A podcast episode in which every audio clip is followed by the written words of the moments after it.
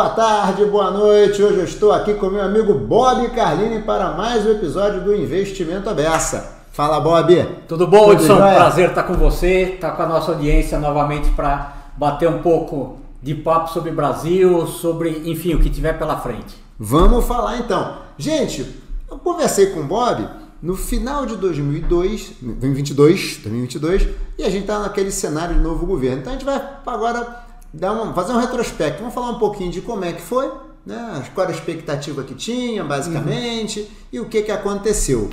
E aí, Bob, o que, que mudou de dezembro de 22 para agosto de 23 na economia brasileira? E se quiser falar do mundo também, fica à vontade. Tá bom, Edson. Então vamos, vamos fatiar o boi para ir comendo os bifes e assim a gente consegue tocar em vários temas. É, eu vejo que a principal mudança que teve do final do ano passado para agora foi um aumento de credibilidade com relação ao futuro do, do país.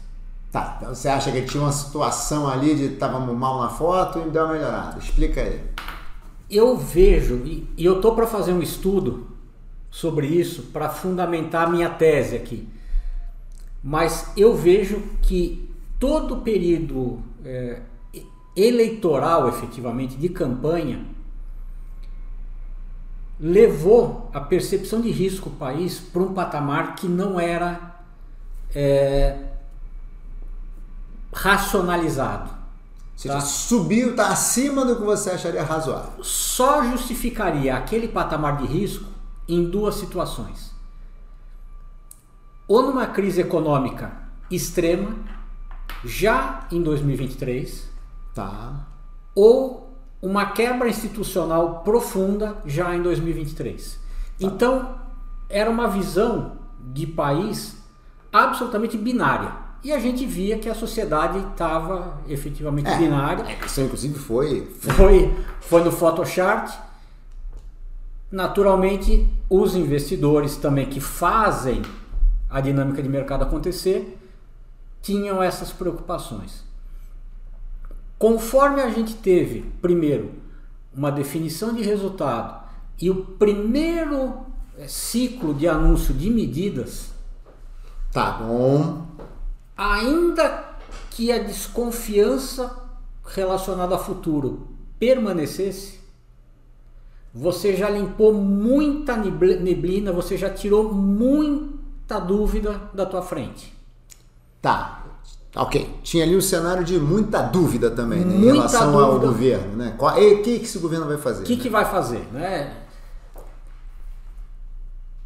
E as medidas foram ali para março, já começou. Isso, né? foi, foi março. Já Foi começou março. a ter alguma coisa ali, anunciar algumas medidas, né? Então você teve um conjunto de incerteza que perdurou por algum tempo, mas que de uma maneira muito rápida elas foram ou começaram a ser minimizadas. Por exemplo, ah, o Brasil tem um problema fiscal. Gente, desculpem a, a- a expressão. A gente só não tinha problema fiscal antes da chegada de Cabral em 1500. Dali para frente, o Brasil sempre teve algum tipo de problema fiscal. Numa intensidade maior, numa intensidade menor, é, mais controlado, menos controlado, mas a gente sempre vi- conviveu com o fiscal ruim. Ah, eu tenho que me acomodar com essa situação? Não, a gente tem que brigar por uma situação de melhora, de correção. Poxa, se eu já vinha numa situação fiscal frágil em 2021, perdão, em 2020 ela se agravou de forma justificada pela pandemia, Inclusive o mundo inteiro, né? o mundo inteiro. Só Brasil, né? Mas ela perdurou no ano de 22. Poxa, aí já não justificava tanto. Né? Então, como que isso vai evoluir? Eu confesso para você e para os nossos amigos aqui que eu não esperava um arcabouço fiscal. O que, que você tinha assim na tua cabeça, mais ou menos? É, condições de contorno. Tá. Uma medida daqui, uma medida Na daqui, linha um de- contingenciamento. Cara, é, eu vou andar entre essas balizas. Botar um guarda-reio aqui. É isso, é. isso. Por quê? E aqui sem exercício de juízo de valores ou defender tese A, modelo B. Né? É um governo com uma fundamentação expansionista. E isso também desde sempre estava claro. Né? Sempre. Não, não, não- não tem novidade. Mais uma vez, para quem nasceu no Brasil dos anos 80, ou melhor, 70 e viveu os anos 80, movimento sindical, essa coisa toda, é a origem de vários membros do governo. Então, poxa, o governo expansionista não combina com o arcabouço fiscal. O que veio, na minha forma de dizer, e aqui, gente, é o Bob falando, tá? É uma visão pessoal, expressão pessoal. Veio uma carta de intenção de como eu vou conduzir o fiscal no Brasil. Gostei do termo carta de intenção.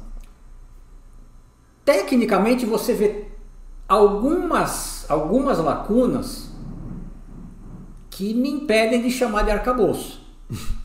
Tá? Mas é uma carta de intenção. É uma carta de intenção ruim? Não é ruim. Ela aponta para a direção certa? Na minha leitura, aponta para a direção certa. Ela é implementável? O direcional sim, os números não. Então, na minha leitura. Ah, aí cabe bem como carta de intenção, né? A intenção é chegar lá, mas basicamente esses parâmetros não vão ser bem assim. Né? Exato. Então, lá em março, eu até fiz uma publicação no, no LinkedIn, e aqui não vai fazer propaganda do LinkedIn. Mas pode fazer, que as publicações deles são muito boas, gente. Obrigado, mas é, eu até manifestei isso. Eu falei assim, gente, da mesma forma que não se podia viver o pessimismo que a gente viveu em janeiro e fevereiro, também não podemos virar a chave para uma euforia que o Brasil se transformou na Dinamarca. Não, o Brasil continua sendo o Brasil. Nós tínhamos um item de incerteza importante que foi minimizado. Ah, reforma fiscal. Legal, bacana, importante. Mas eu até pego uma expressão, e, eu gostei muito da abordagem que o Guterman usou num dos episódios, que é o seguinte: poxa, o IVA brasileiro ele é o maior do mundo se for implementado, porque efetivamente a somatória de impostos que o brasileiro paga é a maior do mundo. Só que como muitos desses impostos não são visíveis, você não tem a dimensão. A reforma fiscal, ela só está deixando claro que sim, você paga uma carga tributária altíssima. E eu gostaria só de fazer uma adenda aqui que eu acho importante. A própria discussão de quantos produtos, quantos setores vão ficar de fora, nos cria oportunidade com a reforma de discutir. Porque a gente não discutia. Agora a gente vai discutir, não, tá bom, vou pagar mais IVA, mas esse cara não vai pagar nada. Não, aí não. A discussão é, a discussão é muito salutar. É muito, é- não tenha dúvida, é, Hudson, até porque com a transparência você elimina uma palavra muito forte, mas você trata de uma forma séria e diminui assimetrias de setores, você diminui assimetrias de regiões econômicas. Isso, regiões econômicas, também bem Então, colocado. então você precisa ter esse debate. Mas, poxa, gente, ninguém pode ter a ilusão que um país que tem uma carga tributária do tamanho da nossa vai fazer uma reforma tributária, vai conseguir reduzir o nível de carga tributária, vai, é, com uma arrecadação de alíquota menor numa base de PIB que ainda precisa muito para compensar essa re- crescer muito para compensar essa redução de alíquota, é, não tem mágica. Então, poxa gente, É uma reforma importante? É uma reforma importante. Ela está caminhando? Ela está caminhando. Ela é a solução para todos os nossos problemas? É, não é. Tá? Então, são fragilidades que, para quem conhece o Brasil, não deve se surpreender. Mas como elas estão sendo abordadas, e aqui a gente pode debater velocidade, diligência, mas os temas estão à mesa, você tem uma previsibilidade maior. Sim, o fato de ter uma regra, mesmo que você não a siga, no, mas pelo você tem um caminho que você falou, tem a direção. Você tem, você tem a direção. Então, são movimentos que eles trazem uma tranquilidade. Poxa, Bob, mas traz uma tranquilidade e a gente não vê. E quem acompanha a gente sabe que eu sempre acabo puxando muito para as classes de ativos. A gente não vê uma bolsa andar. Ela teve um período de subida ali, né? Tá, tá saindo de 109, começou o ano, mais ou menos para 122, deu uma queda para 116, voltou, tem 13 quedas seguidas. Isso. Mas também não. É, na, na minha projeção, e aqui volto a dizer, tá? É, futurologia do Bob é. e dicionário do Bob aqui muitas vezes, tá? É, projeção é projeção, né? Sim. e Bovespa para final de ano é 122. 121, 122. Não Já é... estamos nele mais ou menos. Mais ou menos estamos ali. Pô, mas como? Gente, a alavancagem financeira das empresas cresceu muito nos anos anteriores.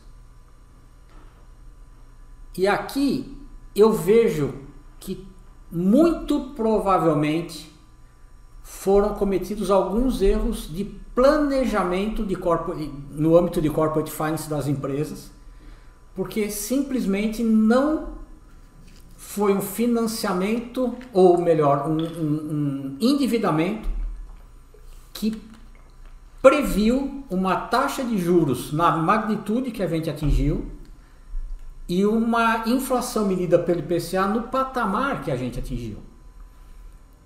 Em termos práticos, a gente tem mais visibilidade ou mais previsibilidade macro é, embalando, envolvendo uma maior fragilidade micro. O que eu quero dizer com isso? O serviço, ah, o serviço de dívida que as empresas têm que honrar mês a mês, ou a cada seis meses, ou a cada ano, depende do instrumento que ela, que ela usou, consome muito mais caixa do que ela estava esperando quando fez o planejamento dela.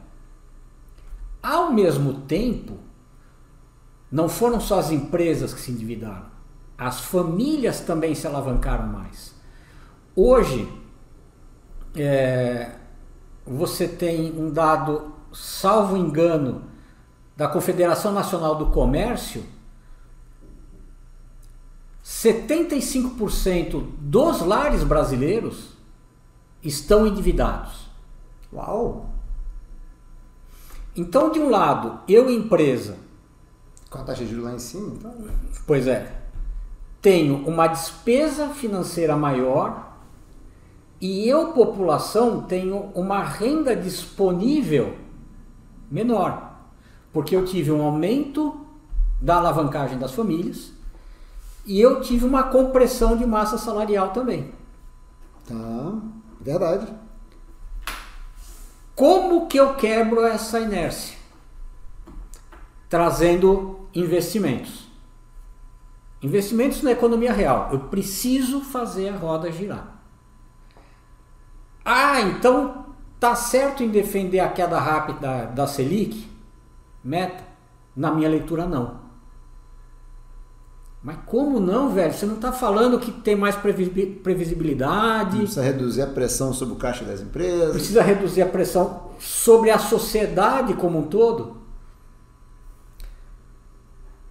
Pessoal, um dos pedaços do boi a gente já deixou de lado. Vamos fatiar outro pedaço dele. Quando eu olho o núcleo de inflação, e aqui parece meio esotérico, mas a gente vai fazendo top-down. Quando eu olho o núcleo da inflação global, isso é, F, é, FMI, tá, gente? Não é Boab tá. falando. Eu não só vi o núcleo de inflação global aumentar de 2000 para 2021, ah, perdão, de 2020 para 2021, de 21 para 22, de 22 para 23, e eu projeto, eu FMI, projeto 24 maior do que 23. Ou seja, a inflação está ascendente. O mundo está mais caro. Se o mundo está mais caro, qual é uma medida para combate? Medida clássica, né? Livro macro, primeiro semestre da Faculdade de Economia, introdução a macro. Qual é a medida clássica para para controlar a inflação? Juro para cima. Então, o mundo está com uma pressão inflacionária que não está maior devido à compressão do preço das commodities agrícolas. Tá? Houve um alívio nisso. Então, quando você vê preço da arroba do boi, quando você vê trigo, quando você vê cereais, enfim, quando você vê alimentos, commodities alimentos, eles deram uma, uma segurada. Senão, os dados estariam em níveis mais altos. Ou seja, está dizendo que talvez essa, essa embarrigada para baixo da é inflação é talvez seja. Tá bom. É temporária. É, eu vou puxar para o Brasil nessa linha também. Então, gente, pô, se eu vou ter que dar mais juro no mundo e se debate existe sobre o término ou não do ciclo de elevação de taxa de juro de economias relevantes como Estados Unidos, na minha leitura, gente, não acabou o ciclo de, de corte pelo Federal Reserve. Vem mais pela frente. Tá? É, eu tenho que lembrar, eu, Brasil, que o mundo está mais caro, eu tenho uma grande possibilidade de novo aumento de taxa de juros em economias centrais. A minha inflação local ela ainda não está debelada. Eu sei que não vai passar no dia que a gente está falando, Hudson, mas hoje foi divulgado o IPCA 15 é, do mês. Uhum. 0,28. É, as projeções, o consenso de mercado era de 0,17. Bem acima. então você está bem acima. Né? Você decompõe, vê onde pegou mais e tal, mas. Aliás, só um parênteses, né? Os outros números têm deixado o pessoal das projeções de mercado com vergonha, né? As projeções de mercado estão ficando. Não, mas deixa pra lá, né? Então você vê que, mesmo no Brasil, que teve um Banco Central diligente, que atuou de forma proativa. Tá de parabéns, tá de parabéns. Tá, é, é, cara, a situação não está resolvida. E o que você comentou, eu concordo integralmente. O que nós vimos nos meses anteriores com relação à inflação foi uma barrigada é, por efeito estatístico somado a um efeito canetada. Ou seja, é, governo central tomando medidas com impacto direto é, em preços. Verdade. Está estudando aqui né, a prorrogação da, da inserção e tal, né, inserção, redução de tributo e tal. Né? Inclusive, né, uma política de preços ah, dos combustíveis, lembrado, Petrobras, enfim, você teve uma série de medidas com impacto é, ou visível direto ou secundário na inflação. E isso está ficando para trás. A é. própria Petrobras, no último momento, também tem mostrado até um limite até onde ela consegue. Né, isso. Então você olha e fala, poxa, eu não deveria Bob, cabeça do Bob, que estudou economia monetária em outro país. Talvez em outro país não funcione tão bem é, o paralelo no Brasil, mas não é hora de achar que vamos ter um, um, um movimento rápido e forte de queda de juros. Tá? Ah, concordo. concordo. É, quanto que a gente pode esperar? Tomando por base os 13,75 anteriores, Bom. não devemos esperar uma queda superior a 200 ou 300 basis points. Ou seja, melhor cenário na cabeça minha, pelo menos, é 10,75 para março do ano que vem. A partir daí tem que dar uma parada. Ou seja, para esse ano você não vislumbra nada, alguma coisa ali, 11,50, 12, por ali, né? É. Estamos terminando o ano por ali, né? É. É, Então, gente, essa redução ela alivia a caixa das empresas, ela alivia é, as famílias, Tá. mas ela não é a solução para todos os nossos problemas. É, mas cá entre nós também achar que só a taxa de juros vai resolver tudo, né? Exato. Eu sempre acho que tem uma fantasia nesse negócio. De que na taxa de juros baixar, tudo vai acontecer de bom. Hum, eu já, já vi isso acontecer. É, é, aí, eu comentei, passado. eu comentei isso hoje de manhã, é até ingenuidade nos dias de de hoje, Hudson. Achar que é uma relação direta, como era alguns anos atrás isso. né? Então, bolsa, é, ela vai patinar um pouco, ainda que a gente tenha uma visibilidade macro melhor, porque o, o- o micro ele está muito, muito fragilizado. E essa recuperação ela vai precisar de tempo para acontecer. Não é um ciclo de um ano que vai conseguir equalizar isso. Tá? Ah, mas bolsa não é comprar fluxo de caixa futuro? Sim. Não esqueça que no internacional você tem todo um processo de reorganização econômica de modelo e de relevância acontecendo. Porra, Bob, você tá muito fora da casinha hoje. Não. O Bob está falando isso com base, por exemplo, numa declaração do chanceler alemão Olaf Scholz, que resume, né? ele diz que o momento que nós estamos vivendo, não nós Alemanha, não nós União Europeia, não nós G7, o mundo, o momento que nós, mundo, estamos vivendo é um grande terremoto ético. Uau, eu não vi essa frase, não. Gostei dessa frase. Por que, que ele coloca desta forma? Tá? Porque você tem alguns choques acontecendo. Um choque entre um modelo defendido, e aqui com todo respeito, tá, gente? Aqui, mais uma vez, é, colocando cartas e possibilidades na mesa, né?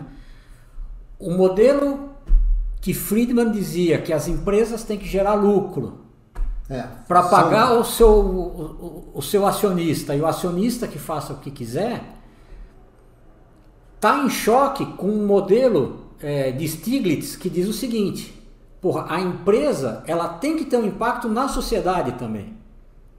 Esse choque está acontecendo. É, o ESG, né?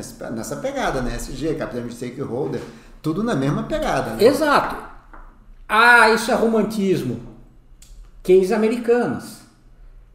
Case é, Credit Suisse. Case Silicon Valley Bank. Tô dando três exemplos que aconteceram esse ano. Se a gente for puxar o histórico, tem muito mais para trazer. Primeiro case você pode colocar o Oldcom, Enron, É aí, está falando nisso dos anos. Início do século. Início do século. início do século. Então, é, você tem uma mudança de modelo atritando. Ah, mas Se não for o acionista no centro, a empresa não ganha dinheiro. Pega o caso, por exemplo, de novo é, Nordisk, que é uma farmacêutica dinamarquesa, por exemplo. Pega o caso da M&M, que é uma empresa de alimentos dos Estados Unidos. Aqui, gente, não é fazer propaganda nem defender caminho A ou caminho B. É trazer fatos. Choque de modelos econômicos acontecendo. Sim, sim. Não bastasse esse choque, você tem choque é, geopolítico acontecendo. Bob, você está falando da invasão da, da Ucrânia pela Rússia? Eu estou sendo mais sutil ainda, Hudson e pessoal. Eu estou falando é, que ninguém se deu conta. E olha, gente, essa semana foi uma semana nostálgica para mim, em função do summit do, dos BRICS. Ah, tá. tá. Lembrem que Índia foi apontada como uma potência do futuro em 2001, quando a Goldman Sachs fez o primeiro report dizendo sobre BRIC, Brasil, Rússia, Índia e China. Depois, em 2000, no Summit de 2008, se eu não me engano, que entrou a África do Sul. Tá. Galera, Hudson, quando você olha a evolução do PIB global e separa evolução do PIB G7, evolução do PIB BRICS, você tem um dado, e dado, tá, gente? Isso aqui não é impressão, não é, não, não é ideia, não é, é filosófico, é dado. O PIB G7 ele foi comprimido em relevância mundial e o PIB BRICS ele foi expandido. A que ponto? A que ponto que G7 era dominante frente a BRICS em termos de participação no PIB global. Tá. E hoje, BRICS dominante em relação a G7. O BRICS está tá maior que o G7? Está maior do que o G7. Ah, não sabia. Olha só. Então você vê que é um movimento invisível que aconteceu ao longo dos anos e que vem mudando o equilíbrio de forças. Sim, a questão China e Estados Unidos deixa isso claríssimo. Né? Só que quem comeu pelas beiradas foi a Índia. É, a Índia também crescendo pra caramba, isso é verdade. Ah, porra, mas Índia, Índia, gente, você vai você vai estudar nas melhores faculdades, nas melhores universidades da Europa ou dos Estados Unidos, grande parte dos seus colegas são indianos, são chineses. Educação, né? Educação é tudo, cara. então. O crescimento de um país, educação é tudo. É, vide o caso de Coreia do Sul e de Brasil. O que aconteceu em 50 anos? É, para quem não sabe, né? Pode contar. Muita gente não sabe, né? É.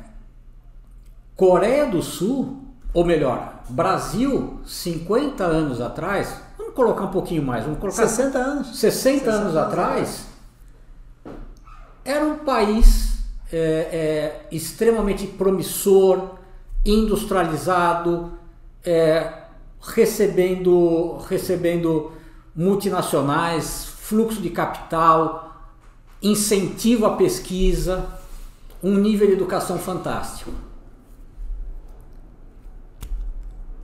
Paramos no tempo, pessoal. O que era a Coreia do Sul? Com todo respeito, até porque eu, eu tenho muito carinho pela agropecuária, mas é, era, um, era um grande interior. É. Mas era outra pecuária. 60 anos atrás, a agropecuária não, era outra coisa. Não, não, era essa questão como hoje, não, era produtiva. Não, não, não, mas enfim, o, o, meu ponto era... Era um país agrícola. Era um país agrícola. É, um país agrícola. E hoje são uma potência. É. Na hora que começou, que o mundo começou a se dar conta, Hudson, eu tive num fórum de é, global é, de investimentos esse ano, as maiores teses de alocação hoje, Índia, Indonésia, Coreia do Sul, Ásia. Sudeste Asiático, mas não na cabeça de tigres asiáticos do, da segunda metade dos anos 90. Um negócio de muito maior valor agregado. Naturalmente, isso gera um, um, um atrito geopolítico e as medidas que esse atrito geopolítico leva a ter são traumáticas. Poxa, eu tenho que me proteger desse país que eu não imaginava que ia ser um ofensor para mim. Economia americana com uma série e parece parece contrassenso isso, né? Porque sempre foi o país mais liberal, mais aberto a comércio. Esse mundo tá todo mudado. É. Né?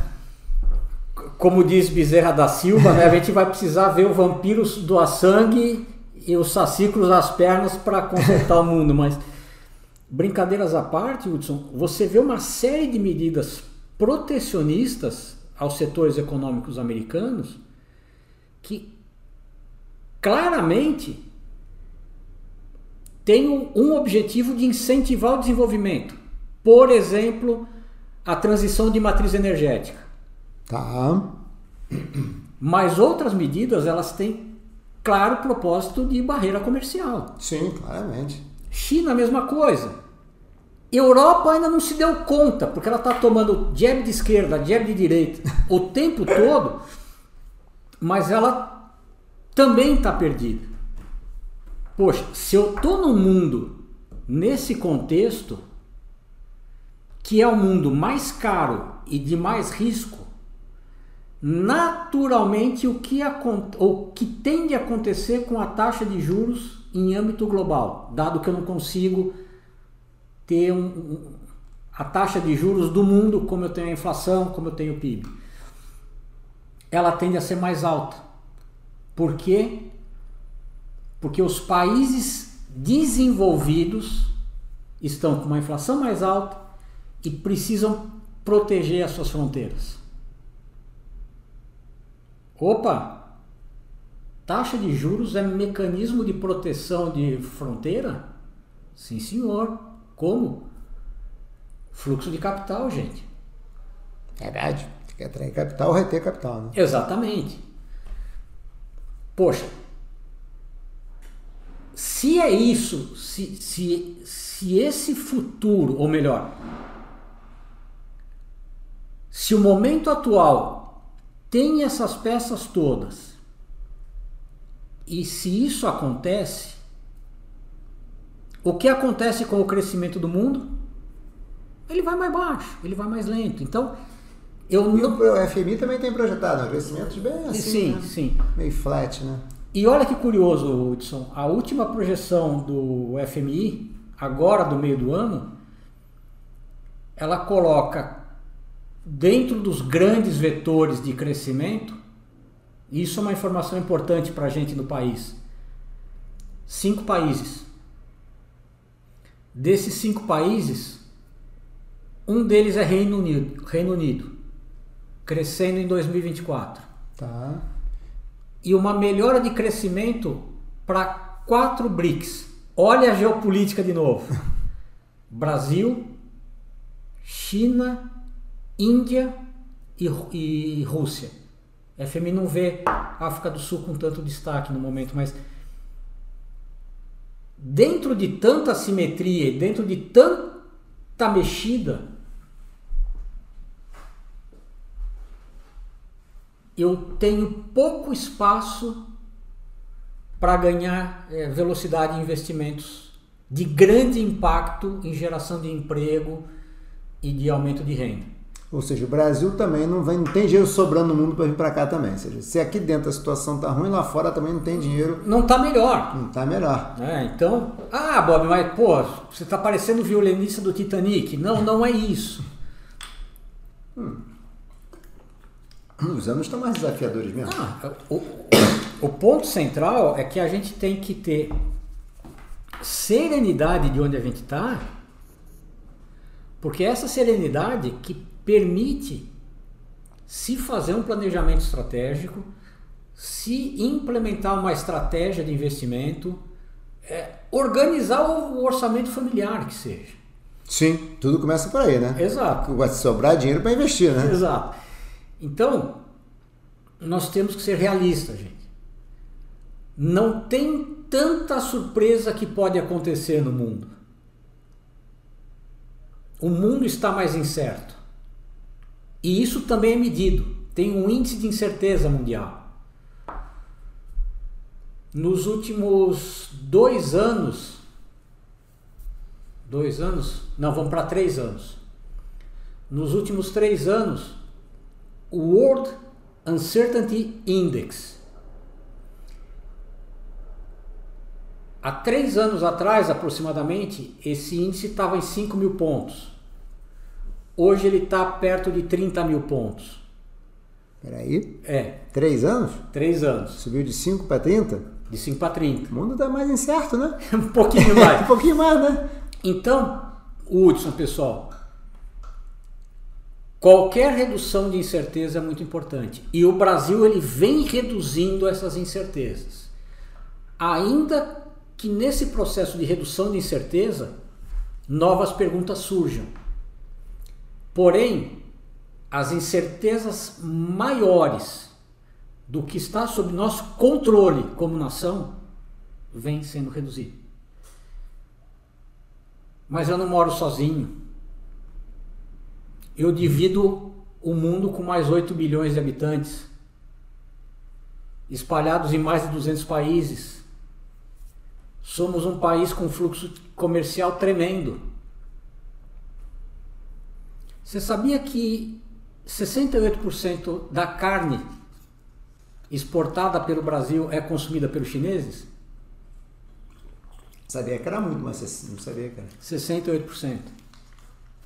Então, pessoal, repara, porque é importante a gente entender o que está acontecendo na China para entender o que acontece no nosso país.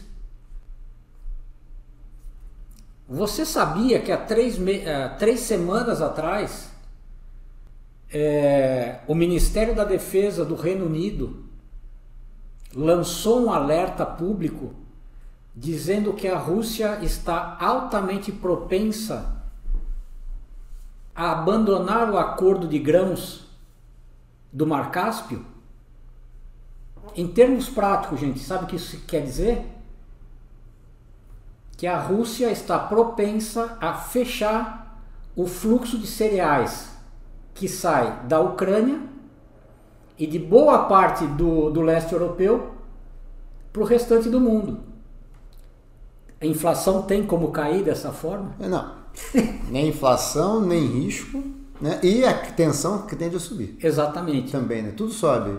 Tudo de ruim está subindo, né? Tensão, risco. Exato. Então, Tensão geopolítica. É, né? Voltando ao, ao, ao, aspecto de transformações, de terremoto, como o chanceler Scholz é, colocou de uma maneira muito, muito precisa, eu estou mudando o modelo, ou melhor, eu, eu, eu, eu estou atritando modelos no momento em que o mundo está passando por um grande atrito e é por isso que ele chama de terremoto.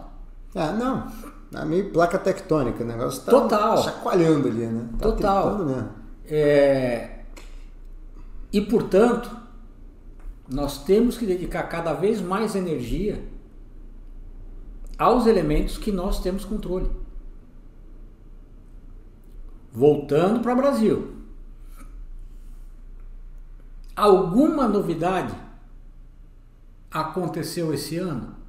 Sinceramente não, Hudson teve o seguinte, resumindo, eu tinha mais, eu, agentes econômicos, nós tínhamos uma expectativa tão baixa em relação ao novo governo, particularmente? Em relação ao novo governo, que as cartas de intenção, de, de intenção, a transparência que se busca no tributário, uma pequena redução de taxa de juros, e eu não vou discutir timing aqui porque eu sou meio contrário ao timing que a gente está usando, mas é, são notícias muito boas, são notícias que, acima de tudo, na minha interpretação, demonstram que há uma busca por um caminho de acerto, que não há uma busca de caminho por cavalo de pau,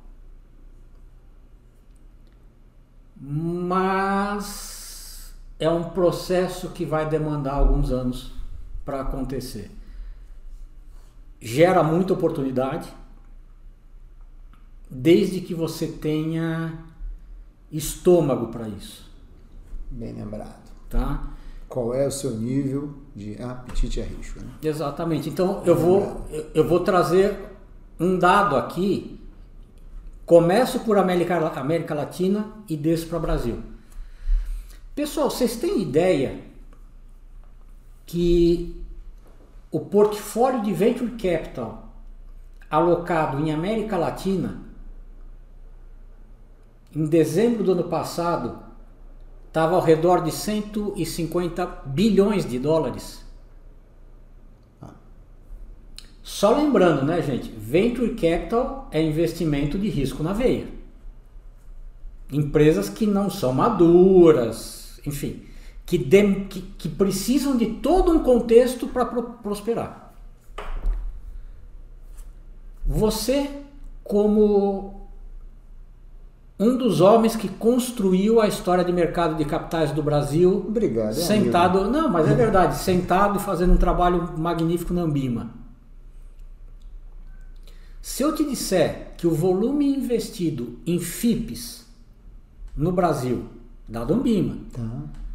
é maior do que o volume investido em FIAs, FIP, normalmente veículo de investimento de venture capital, de empresas é, familiares e coisa do tipo, ou seja, risco. Se eu te disser que o volume investido em FIPS, dado a Ambima, é maior do que o volume investido em FIAs, você acredita? Eu acredito, né, Bob? Eu acredito, né? Porque. Né? Mas é esquisito. E, e se eu disser que com todo esse grau de incerteza que o mundo vive,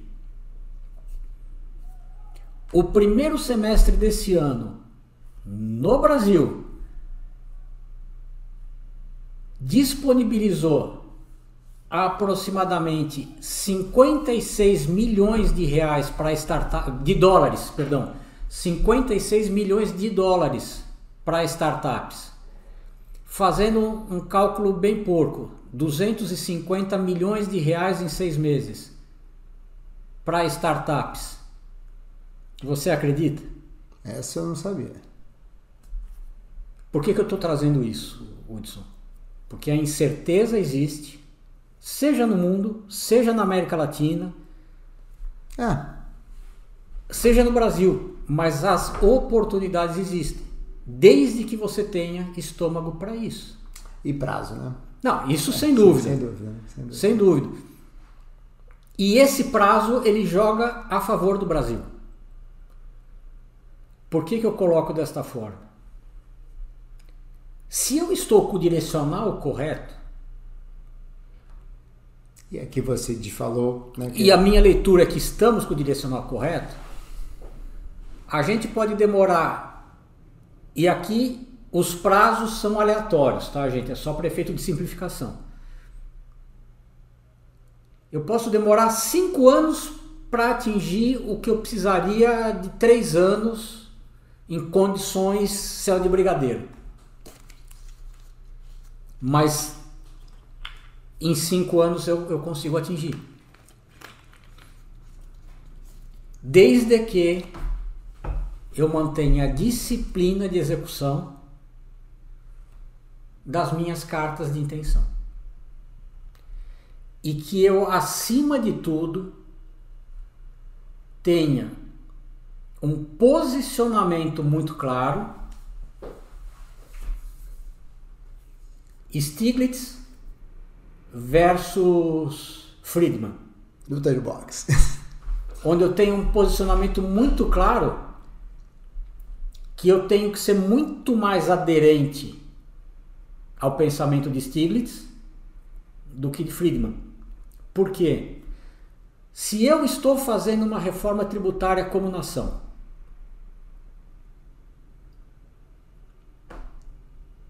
eu tenho que ser cuidado, muito cuidadoso com a distribuição dos recursos arrecadados. Sim. Eu não posso ser um Robin Hood que vai pegar. Vou dar um exemplo real, tá? Quando você soma Mato Grosso do Sul, é, Mato Grosso do Sul, Goiás e São Paulo, você gera 37% do PIB do agronegócio no Brasil. Tá. Bob, por que tanto agronegócio? Porque agronegócio representa 25% do PIB brasileiro. Então é um setor extremamente importante para a nossa economia. Então, quando eu pego três estados que são muito fortes num setor que é muito forte para a economia brasileira, qual é a tendência de geração de impostos desses três estados? Sim. São Paulo é um terço do Brasil, né? Pronto. São Paulo é um terço do Brasil. Né? Então, eu estou falando de uma parcela importante do que é arrecadado pelo Brasil num segmento em três estados. Eu entendo que eu tenho que, como federação, e pessoal, federação é mutualismo, é convivência pacífica, É casamento. é casamento, é harmonização, é empatia. Federação é isso. Federação não é uma zona monetária ótima, não é uma constituição unificada, ainda que sejam elementos da federação, mas os aspectos, os princípios, eles são muito mais intangíveis e até mesmo poéticos do que outra coisa qualquer. Mas eu, como federação, eu entendo que eu tenho que contribuir com o desenvolvimento do Acre, Sim. que eu tenho que contribuir com o desenvolvimento de Rondônia. E aqui não estou colocando exemplo de forma pejorativa, não, tá, gente? Muito pelo contrário. Porque são estados que precisam efetivamente de apoio da Ah, federação. e a ideia é que se todos estiverem bem, o país cresce mais, né? Exatamente. Essa que é a ideia, né? Só que eu também não posso chegar num efeito Robin Hood e falar assim: coloco tudo na mesma cesta, São Paulo, Mato Grosso e, e, e Goiás, cada um com 100 reais, Acre Ah, e Roraima 100 reais. Então, a gente tem que ter um exercício como nação muito grande de debate, de harmonização de Congresso, o papel do Congresso brasileiro nessas nessa construção de país é fundamental. Não, não, isso aí. eu- Isso a gente vai ter que marcar um episódio só para falar disso, cara. Tá bom. Bob, Porque realmente um projeto de nação tá faltando. Faltando Tá. um projeto de nação. Talvez, talvez, o que vai separar o Brasil que anda a passos lentos, dentro de condições de contorno estabelecidas por cartas de intenção de um país que vai ser pujante como os demais membros do- do- dos BRICS se tornaram, Brasil, olhando os BRICS, ele, ele estagnou. É, não, total. Mas que nós façamos jus a ser membro de BRICS, seja com um plano exequível, debatido pela sociedade civil, de implementação coerente, disciplinada, não para horizonte de três ou cinco anos, persistência. Né? Pers é isso. Tem que ter persistência. Tem que ter persistência. Meu amigo Bob. Viajei muito hoje, né? Não, não, não viajou muito, não. Agora no final a gente já estava pegando uma outra que ela já estava invadindo um outro episódio. Bob, a gente infelizmente vai ter que encerrar porque você sabe como é que é, né? Senão o pessoal, ih, muito longo, muito longo, não vou parar para ouvir não e tal. Mas eu concordo muito com você. Eu acho que o ano realmente é desafiador. Não vejo também no mundo, concordo realmente, inflação no mundo mais alta, geopolítica mais complicada, época de transição energética no mundo, época de modelos mudando. É muita coisa junta para a gente pensar que é o seguinte: é, digamos assim, é pressão. Tem pressão no caminho, a coisa vai pressionada e, portanto, a taxa de juros vai servir como quê? Como aquele instrumento que vai reduzir a inflação, que vai tentar segurar, alguma, tentar segurar um recurso, atrair um recurso. E o Brasil, nisso aí, está dentro do mundo, né? não está apartado do mundo, vai sofrer essas pressões. E como você falou, nós temos as nossas. Agora, mesmo, implantar o arcabouço fiscal, teto de gasto, não durou dois anos de, de fato. Agora, será que o arcabouço vai durar quanto tempo? Tem que durar, né? Pelo amor de Deus, né? É, reforma tributária, pô, 10 anos para implementar, mas essa 10 anos, não é daqui a 10 anos só, é em 10 anos, anos, né? É em 10 anos para implementar. Mas eu concordo, assim, são muitas pessoas, mas eu acho que a gente está num caminho, é um caminho com muitas possibilidades de sucesso.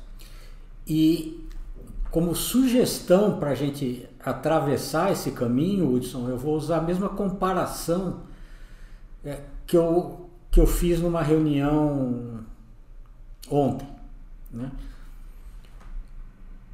Todo mundo é fascinado pelo unicórnio, né? aquele ser mitológico que se tornou exemplo de riqueza, de sucesso. Gente, o mundo de hoje, ele não é um mundo de unicórnio. E aqui eu estou falando para mim mesmo, na frente de todos vocês. É, eu quero ser um camelo agora. Mas é verdade, Hudson. Por quê? Diga aí, tese do camelo.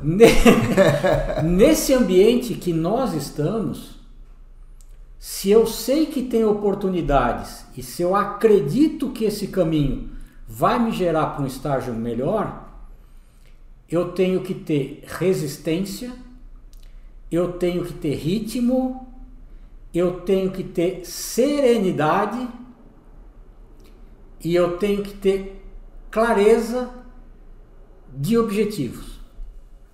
Isso o camelo tem. Você já viu algum camelo? É só quando vai para as dunas lá no Nordeste, né? Que eu nunca sei se é dromedário ou camelo, até hoje eu tenho esse problema. Então, eu quero ser um camelo ou um dromedário. Tudo pra, bem, não, tudo bem. Mas você já viu um camelo? Já, já. Ou dromedário? Ah, já vi. Você já viu um unicórnio? Não. Sejamos os camelos, gente. tá? tá Para aproveitar a oportunidade que a gente tem pela frente. Gostei desse final, foi ótimo. Né? Adorei a tese do camelo. Vou repetir, hein? Fica à vontade. Bom, Bia, super obrigado. Eu cara. que agradeço. Foi muito bom. Gente, mais um episódio com meu amigo Bob Carlinho. Episódio sensacional. Valeu, gente. Obrigado. Tchau, tchau. Tchau, gente. Obrigado. Bom estar aqui com vocês.